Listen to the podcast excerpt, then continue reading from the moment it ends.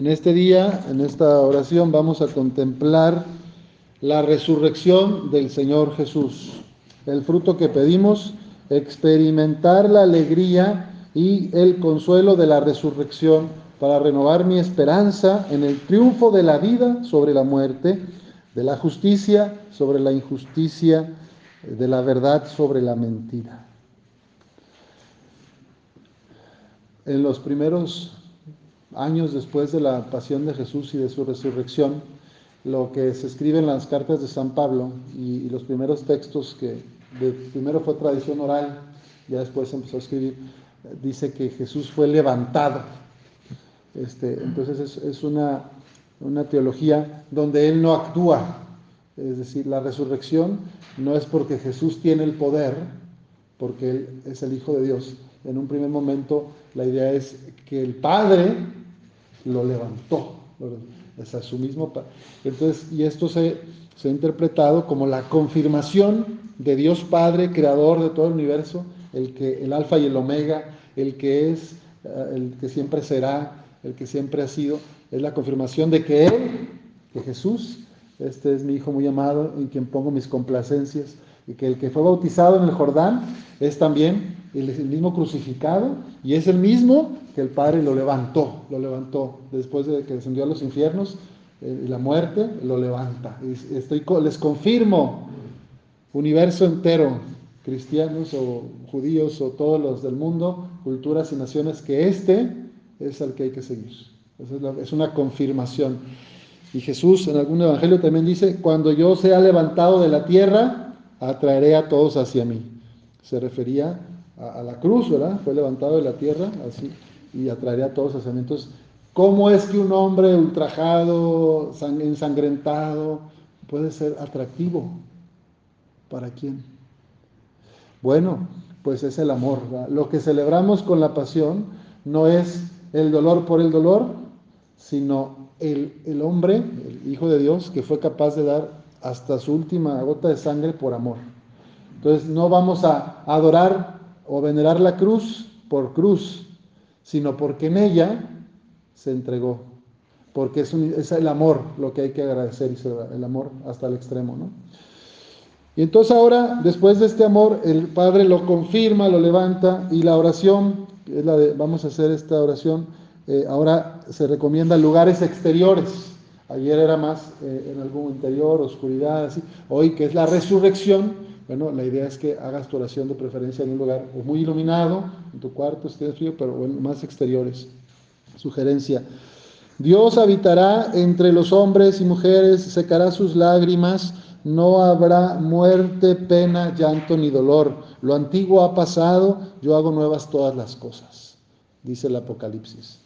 Entonces todas nuestras muertes, nuestras pérdidas, nuestros dolores, nuestros achaques, nuestras enfermedades, todo el Señor quiere presentarnos unos cielos nuevos, una tierra nueva.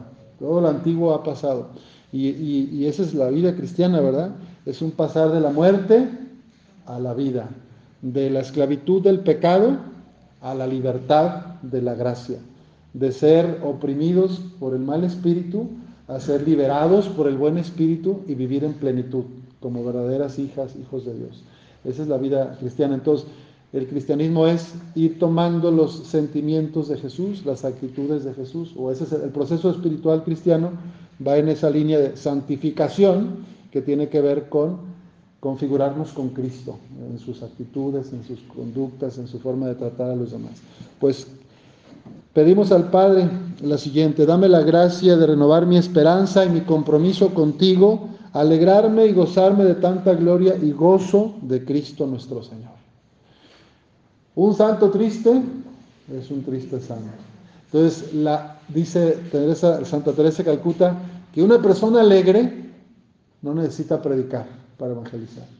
Una persona alegre no necesita predicar ni hablar para evangelizar. Si ya, porque, pero alegre en Cristo, no alegría del casino, o no alegría de las caguamas, o no alegría de que ya me llegó la quincena. Esa es una alegría que, pero es pasajera alegre en Cristo, desde Cristo, por Cristo. Una persona alegre que vive en Cristo, o sea, es lo que contagia a otros a, seguir a Jesús.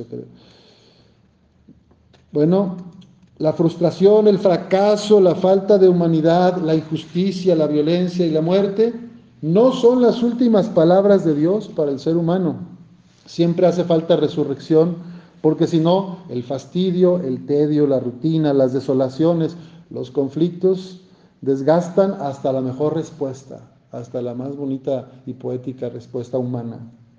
El sufrimiento, los problemas y cansancios sin esperanza a la larga endurecen, amargan, desaniman y llevan a renunciar. Con la resurrección sigue el reino. El Padre confirma al Hijo. Su presencia rompe este mundo de dolor, de tristeza, de frustración. Con Cristo resucitado, saber que vive entre nosotros, que está con nosotros, que nos acompaña en nuestras noches oscuras, es posible reconstruirlo todo y hacerlo más humano. Hemos recibido la confirmación de seguir a Jesús junto con la entrega, a pesar de los fracasos, de nuestro sufrimiento y de los conflictos que acompañan el servicio del reino. Ya les decía que el que quiere servir y hacer algo por los demás y por Dios va a tener críticos, calumniadoras, acusadores, oposiciones, resistencias. Ya tenemos las propias ¿eh? por nuestros traumas, pero encima, va, porque uno que no me la creo, que no voy a poder, que yo por qué. Entonces, además van a llegar otros que te van a decir, no, esto no sirve, ¿para qué te arriesgas? ¿Para qué haces tanta cosa? ¿Por qué quieres cambiar si siempre lo hemos hecho así? ¿Eh? El Espíritu del Señor dice, novedad, atrévete, salta, muévete, desinstálate y, algunos que están dejados pues, en la pasividad, en la zona de confort, te van a decir, quédate como estás, no te muevas, instálate, acomódate. La rutina, la monotonía. Es necesario que experimentemos situaciones difíciles, como decía ayer el padre Samuel, derrotados, a veces la derrota, sentirnos en el fracaso, y a veces eso es lo que nos permite reconocer nuestra dignidad y identidad de Dios y que al final de cuentas yo no soy el que hace las cosas, yo no soy el que puede, yo no me puedo bajar de mi cruz. Cristo no se quiso bajar de su cruz y él podía ¿eh? llamar a legiones de ángeles y que vinieran a salvar. Pero él dijo, aquí estoy y aquí voy a estar y a donde tope. Entonces también aprender de ese Jesús eh, que aunque humanamente fue un fracaso su proyecto desde el punto de vista humano, desde el punto de vista divino, bueno, lo recordamos 2024 años después por esa entrega. Y es el único ser humano, díganme si fue fracaso, es el único ser humano que ha vuelto de la muerte. Entonces, que está vivo entre nosotros. Y hasta incluso la historia se escribe antes de Cristo y después de Cristo. Entonces, díganme si hubo un fracaso o no un rotundo éxito ¿no? universal y que trasciende a todas las culturas, todos los pueblos, todas las naciones. De este niño que vimos en el pesebre, en, en esa necesidad, en esa pobreza.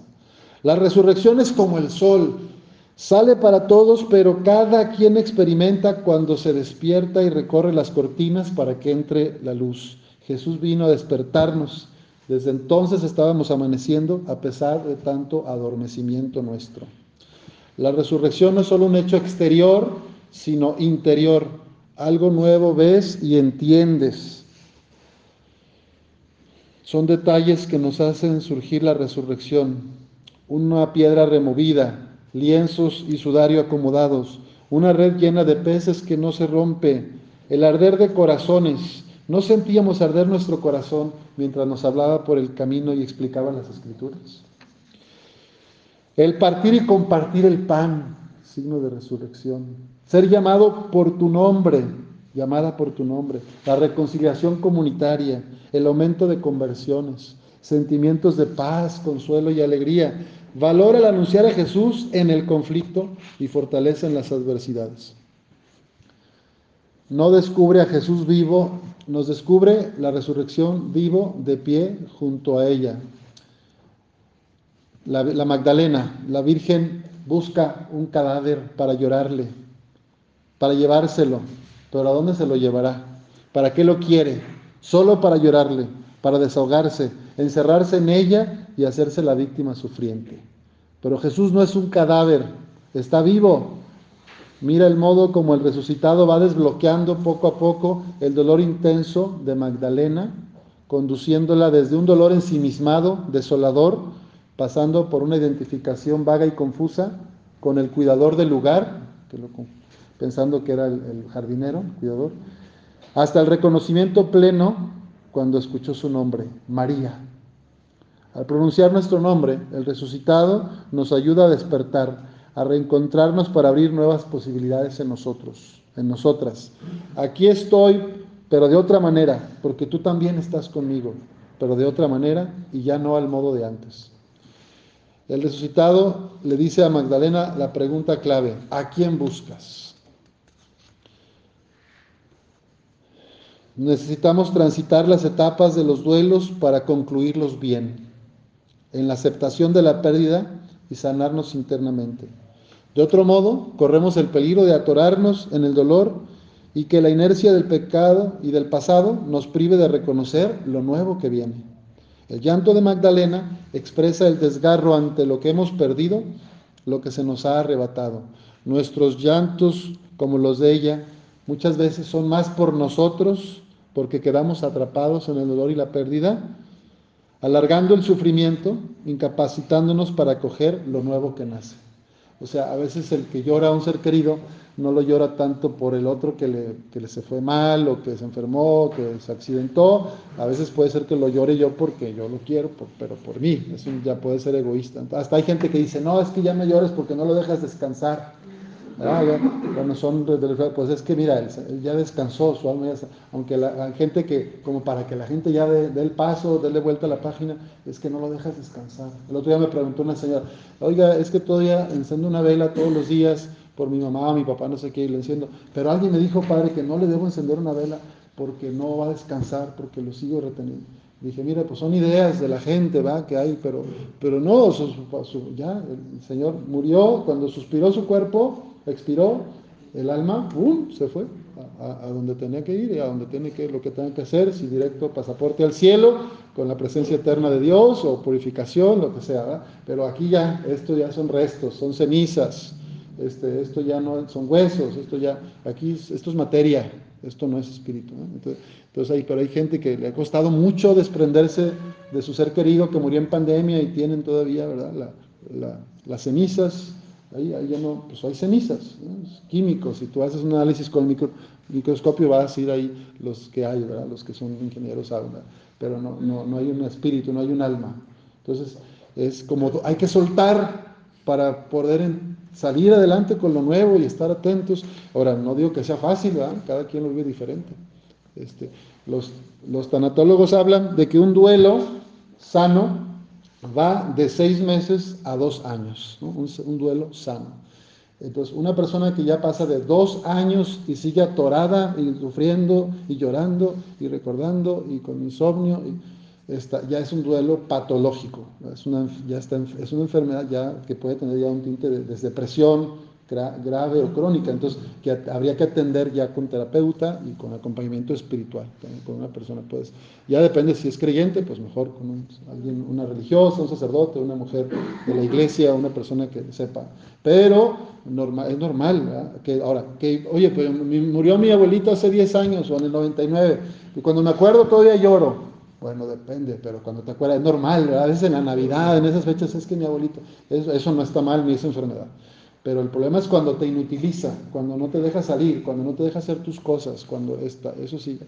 Entonces, bueno, la Magdalena nos enseña, bueno, Jesús le ayudó a ella a salir de ese dolor, de estar atrapada en sí misma, en su llanto, en lo que perdí, en lo que no hice, porque eso no sirve de nada. Lo pasado ya pasó y entonces que si no llegó el tanque de oxígeno, que si sí llegó, que si por qué no fuimos antes, que si por qué no hablamos, que mira, Dios sabe cómo fue y cómo quiso y así fue y esto déjalo ya en sus manos, que descansó ya tu ser querido y ya, ¿verdad? Podemos decir que cada uno somos el modo de cómo hemos enfrentado el dolor en nuestra vida.